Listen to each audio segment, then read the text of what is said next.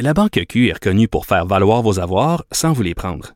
Mais quand vous pensez à votre premier compte bancaire, tu sais, dans le temps à l'école, vous faisiez vos dépôts avec vos scènes dans la petite enveloppe. Hmm, C'était bien beau. Mais avec le temps, ce vieux compte-là vous a coûté des milliers de dollars en frais, puis vous ne faites pas une scène d'intérêt. Avec la Banque Q, vous obtenez des intérêts élevés et aucun frais sur vos services bancaires courants. Autrement dit, ça fait pas mal plus de scènes dans votre enveloppe, ça. Banque Q. Faites valoir vos avoirs. Visitez banqueq.ca pour en savoir plus. Cube Radio. Le, le commentaire de Emmanuel Latraverse. Des analyses politiques pas comme les autres. Oh, cher Emmanuel, toi qui as des antennes qui te permettent de communiquer avec toutes sortes de sources, que vous, que, qu'est-ce que le- notre PM va nous annoncer à 17 h C'est la grosse question que tout le monde se pose aujourd'hui. Oui, la grosse question. Mais moi, je pense, premièrement, euh, on, il va falloir que le gouvernement réponde aux questions substantielles qui ont été soulevées sur les ratés de la vaccination en fin de semaine. là. Euh, et, euh, et ça, ça va passer par un plan pas mal plus clair. Et moi, je soulève la question est-ce qu'il ne faut pas ajuster le plan de vaccination? Parce que euh, on le voit un peu partout. Les éclosions sont dans les écoles, dans les milieux de travail. Hmm. Moi, je veux bien vacciner par âge, là. Mais est-ce qu'il faut pas commencer par vacciner les gens qui travaillent, les enseignants, Ben les gens qui travaillent dans les épiceries, les gens qui travaillent dans le secteur manufacturier, dans les usines de transformation alimentaire, tu sais, dans les entrepôts d'Amazon. C'est dans, dans ce genre de lieu-là là, que, que le variant fait des ravages hallucinants. là, Mhm.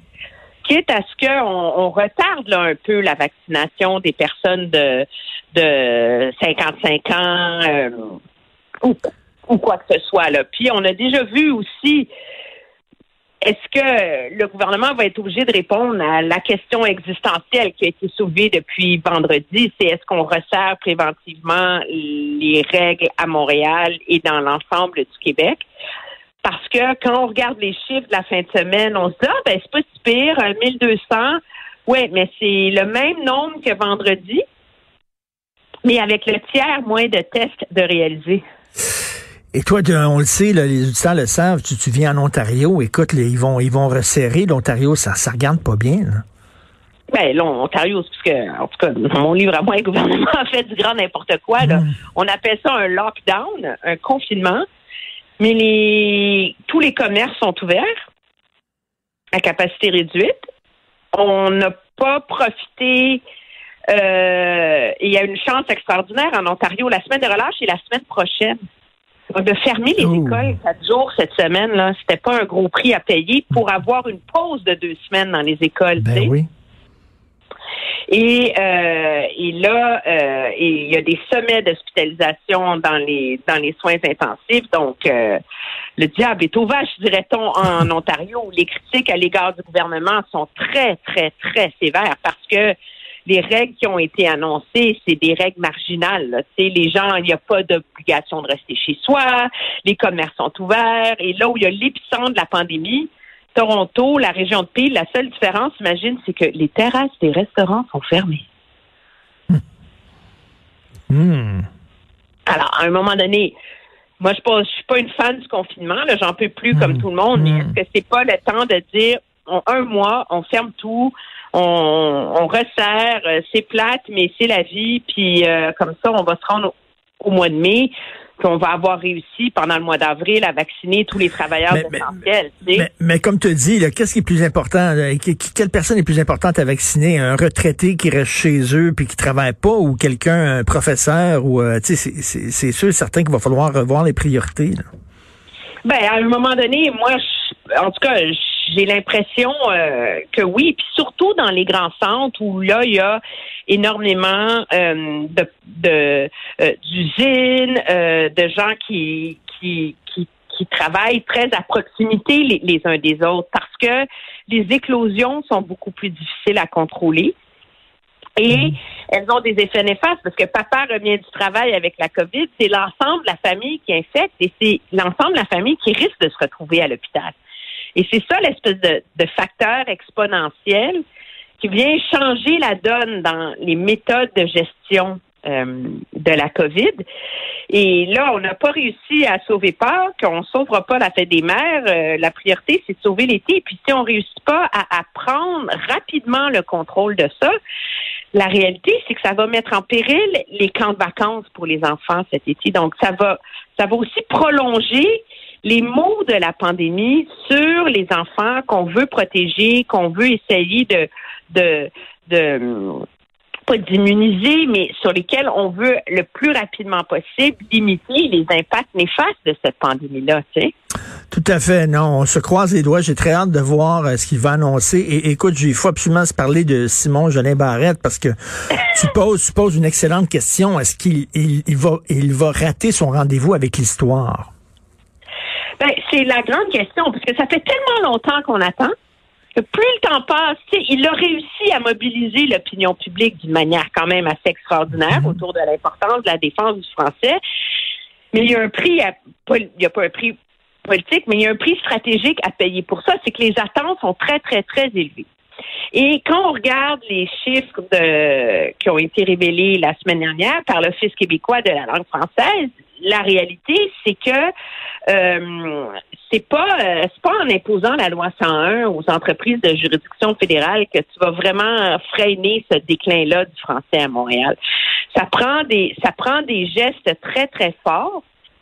Et il y a un problème qui se pose, c'est la question des des cégeps. Je sais que je fais pas l'unanimité en j'ai longtemps défendu qu'on devait permettre le droit d'aller au cégep dans la langue de notre choix.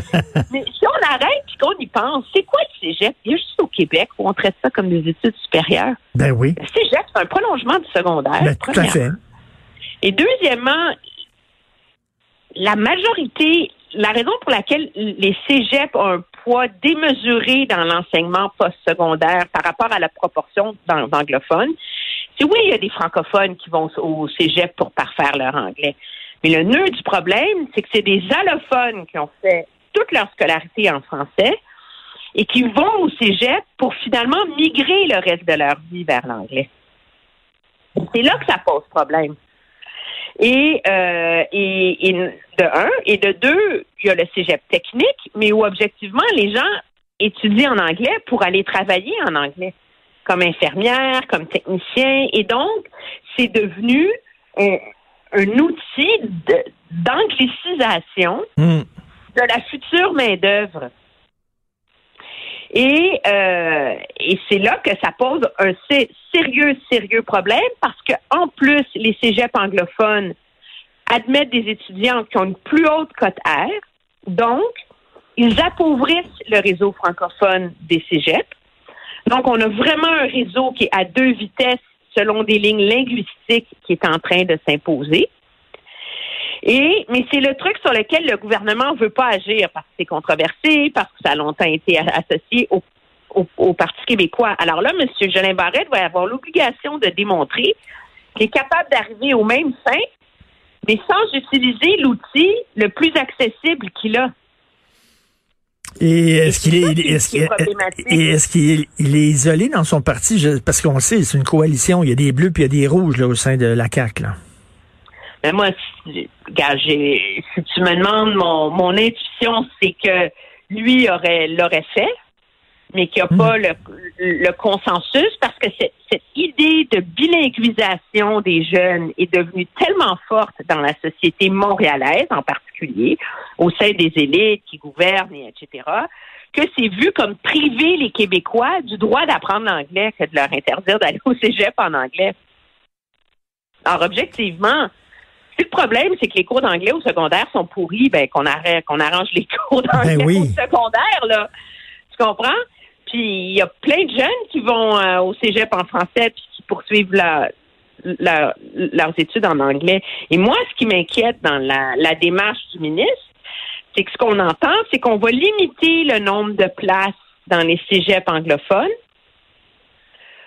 aux gens qui ne sont pas anglophones de souche. Donc, il va y avoir un nombre limité pour les allophones et les francophones. Donc, pour les enfants de la loi 101. Mais, mais tu sais, mais, oui, vas-y. C'est que tu es en train d'accentuer le contingentement dans les cégeps anglais et tu vas ouvrir le gouffre pour en faire vraiment des écoles d'élite et tu vas davantage appauvrir le réseau français des cégeps. Et on l'a vu, là, tu, tu citais ces études-là là, sur la, la- le, le français euh, au Québec et surtout à Montréal. L'heure n'est pas aux demi-mesures. La situation elle est urgente, puis ça prend des mesures drastiques. là. Oui, ça prend des mesures drastiques, mais qui vont au-delà d'un, il faut régler fondamentalement le problème de la francisation des immigrants, qui est un échec retentissant. Mm. Mais les études démontrent aussi que même si, objectivement, on faisait venir 100% d'immigrants francophones au Québec, ça ne suffirait pas à freiner le déclin du français. Donc, qu'est-ce que ça nous dit, ça? C'est c'est faut arrêter de blâmer les immigrants là, puis l'immigration pour le déclin du français. Ce que ça nous dit, c'est que c'est un réengagement de l'ensemble de la société francophone, francophile, au sein du Québec qui est exigé. Et c'est ce désengagement des francophones face à la protection de la langue qui a causé une partie du déclin. Moi, quand je vois que 50 les 60% des gens à Montréal travaillent en anglais, utilisent l'anglais au travail pour le service à la clientèle, c'est parce qu'il y a plein de monde qui ne se donne pas la peine de parler français et parce que leurs collègues préfèrent parler euh, anglais. Eh oui, Moi, je suis obligée de faire ça à Ottawa quand je suis dans une mer d'anglophones. Ça va. Mais ça ne devrait pas être le cas au Québec. Et ça reflète à quel point l'idée du français comme langue de travail s'est étiolée. On a baissé les bras malheureusement et on récolte ce qu'on a semé. Merci beaucoup Emmanuel. Bonne Ça me fait journée. plaisir. Au revoir. Salut, merci. Benoît, le, le gars qui avait tiré près de la tour de l'horloge dans le vieux Montréal, Oui. tu viens une fusillade Ben alors oui. qu'il y avait plein de gens. Il, il a tiré à quelques centimètres de la face de son ami pour lui faire peur. Il est mort d'une overdose d'héroïne. Ben oui. en prison. Ben oui. As-tu braillé? J'ai d'autres nouvelles pour toi. Voilà. Euh, le 19 avril, t'es-tu libre? Euh, autour de, j'ai besoin d'un accompagnateur. Veux-tu m'accompagner? Tu te fais vacciner? Ben oui, ils viennent d'annoncer ça ce matin. Hein? Fait que là, le 19 avril, j'ai un rendez-vous à 2 heures d'après-midi. Je finis l'émission Même en. Montérégie? Même en Montérégie. Ça, ça veut dire qu'on a des vaccins partout. Il va en avoir... euh, Ça, tu sais, c'est- ça, c'est grâce, c'est grâce aux Montréalais qui se font pas vacciner. exactement. Fait que là, on vous a les envoyé les, doses qu'on utilise. les rognures, les restants. C'est nous autres. Ça s'en vient. Je pense que c'est les vaccins de Trois-Rivières qu'on- qui nous envoient. Mais là, je- non, c'est ben, c'est pas d'accord. Euh, tantôt, on- à midi, on va parler des boissons énergisantes Hey! avec le docteur Non, Sénéchal. euh, on en buvait jusqu'à 11 par jour. Ouais, mais tu sais, écoute, ça revient, c'est une nouvelle qui revient fréquemment, là, tu des jeunes. Moi, j'ai vu euh, ce matin un jeune de 21 ans, en 2015, je pense, 2014, qui euh, qui en prenait, qui en prenait, il plonge, je me demandais, puis il remonte pas parce qu'il fait une crise cardiaque. Euh, Santé Canada a établi les effets indésirables. Il parle de 143 effets indésirables. Il me semble qu'il est temps qu'on... C'est quoi, allez voir le site de Coca-Cola. Énergie avec en anglais energy Coca-Cola Energy.ca .ca. Allez voir ça là comment il attire les, les jeunes puis jamais je pense qu'il faudrait mettre sur les canettes les effets secondaires. Je suis allé dans un bar à un moment donné à Québec. Oh boy, ça fait longtemps là, ça. Et ça fait longtemps de ça. Et euh, j'avais pris euh, des, j'avais, les gens me disaient, Hey, tu devrais bo- bo- boire ça, un vodka Red Bull. OK? Et le, le barman te, le- te le le mélange pas, parce qu'il n'a pas le droit de te vendre ça. Fait qu'il te donne la, la Red Bull, puis il donne la vodka, puis c'est toi qui fais le mélange. OK. J'en ai bu deux. Je me suis réveillé dans ma chambre d'hôtel. J'ai aucune idée comment je me suis rendu là. Blackout Ah oui, hein? total. C'est Le sucre, extrêmement dangereux. le sucre est hallucinant. Bon ouais. C'est délirant, là. Ouais. Non, non, 11 par jour. Ses parents, je, dis, je disais tantôt aussi Ouais. qui étaient ses parents, mais ils ont essayé de la sortir de là, mais c'est une addiction qu'elle avait. Là. Elle était, elle était accro. Là. OK. Fait que tantôt, on va... Non, mais c'est parce que moi, moi, moi, je vois ma fille, je veux pas blâmer les parents, là, tu sais, mais ça, tu sais, c'est comme, regardez où est-ce qu'ils vont sur Internet, regardez avec qui ils jouent sur Internet, tu sais, à 11 ans, 12 ans, là, allez voir, là, ouvrez l'ordinateur, puis regardez ce qu'ils boivent Ben oui. chaque jour. Parce que là, à un moment donné, ils partent sur le trip de sucre, là, ils leur prennent du sucre. Que C'est comme le, le diable de Tasmanie, Calvaire, là, ils peuvent plus se passer de sucre. Faut- C'est notre job. Et la comme patate doit y aller en maudit après. Mais c'est notre job Ben oui. comme parent. On peut pas toujours dire, ben là, j'ai pas été capable. Ben là, je savais pas. C'est ta job comme parent de protéger les enfants contre les compagnies crapules qui leur vendent la cochonnerie qui nuit à leur santé. C'est-tu compliqué? C'est ça la job d'être parent. Euh, à 11 heures, justement, on va avoir euh, une mère qui cherche de la place en garderie. Là, euh, Ouais. là, ça a l'air qu'ils se donnent des pots de vin dans les garderies pour avoir une place. Ah ouais. Puis tantôt, on va- en dessous de la table? ou au-dessus, ou euh, sur la table à langer. Tu sais, c'est tu le choisis. Euh, tantôt, après euh, cette pause, directeur médical du Centre des maladies infectieuses de Vancouver, Brian Conway, sera avec nous. T'as vu les Canucks? 17 sont 20 dans l'équipe. 17 joueurs, 3 membres du personnel, COVID. Là, ça, ça, ça tue l'amour. hein? Aïe, aïe. Ouais, ouais, ouais, ouais, ouais. Fait que tu vas pas prendre ta douche dans le vestiaire des Canucks. Ah Ben, Christy. Conclusion. J'irai pas. Vas-y pas, saute une journée, ça, c'est pas grave. J'irai On pas. va se faire aller. On, on va t'écouter. on va t'écouter. Qui touche sur les boissons? Là? acheté un singe? T'es sérieux? Ben oui, j'ai acheté un... Ben où est-ce qu'il va coucher? Ben entre nous, puis l'odeur, ben il fera comme moi, il va s'habituer. Ah, Lucien Boyer, mesdames et messieurs. Écoute, euh, t'as-tu écouté euh, t'as- mon conseil, là? De? Je te l'ai-tu envoyé? lequel? D'écouter Blanche Gardin Non. sur Netflix. Tu m'as pas envoyé ça. Deux spectacles d'une humoriste française, Blanche Gardin. Ah oui, à voir? Non, non, mais c'est la meilleure humoriste au monde. C'est vrai. C'est Louis C.K. euh, D'ailleurs, c'est sa blonde. À Louis C.K.? C'est la blonde de Louis C.K., c'est une Française. Le- celui Et- qui, euh, Ouais. qui se branlait devant des femmes qui voulaient pas le voir se branler? Ben oui, elle a décidé que ça voulait l'avoir comme chum. Comme chum. ouais. Pas à moi de juger. Mais, euh, mais elle est bonne. Tabarnouche, C'est vrai? bonne. Elle est Non, c'est pas à moi de t'envoyer ça. Elle est bonne. As-tu d'autres amis? Elle a des gags, là, je vais te dire, hallucinants. Tu sais, comme elle, dit, Fais-en jouer des extraits? Je, je ben- l'ai dit en début d'émission, elle dit, euh, c'est niaiseux d'être antisémite aujourd'hui. Elle dit, voyons donc, en 2021. Ouais, c'est bien, c'est plus les juifs qui rendent tout, c'est les PD. C'est drôle en maudit. Il faut prendre ça au deuxième degré. non, pas, hein, ouais. Ah, ça fait de la peine.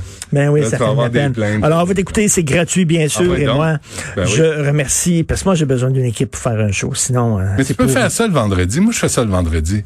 Parce qu'à tous les jours, c'est comme ça manque, ça manque de vérité. Non, Non, c'est comme si tu le faisais pour t'en débarrasser un peu. non. T'es en train de parler de quoi exactement, là? Peut-être que tu fais ça pour t'en débarrasser, À toi, je sais jours. pas. Euh, tu fais ça tous les jours, toi? Ben non. OK. Mais merci beaucoup à la recherche, Carl Marchand et Maude Boutet à la console réalisation. C'est sa fête hier à Maud. C'est vrai? Ben oui. Bonne fête, Maud. Bonne fête, Maude. On va. Et euh, Jean-François Roy à la console et Sébastien Laperrière, le gars de Trois-Rivières. Ah on oui. se reparle demain, 8 heures, demain matin, puis on écoute Benoît.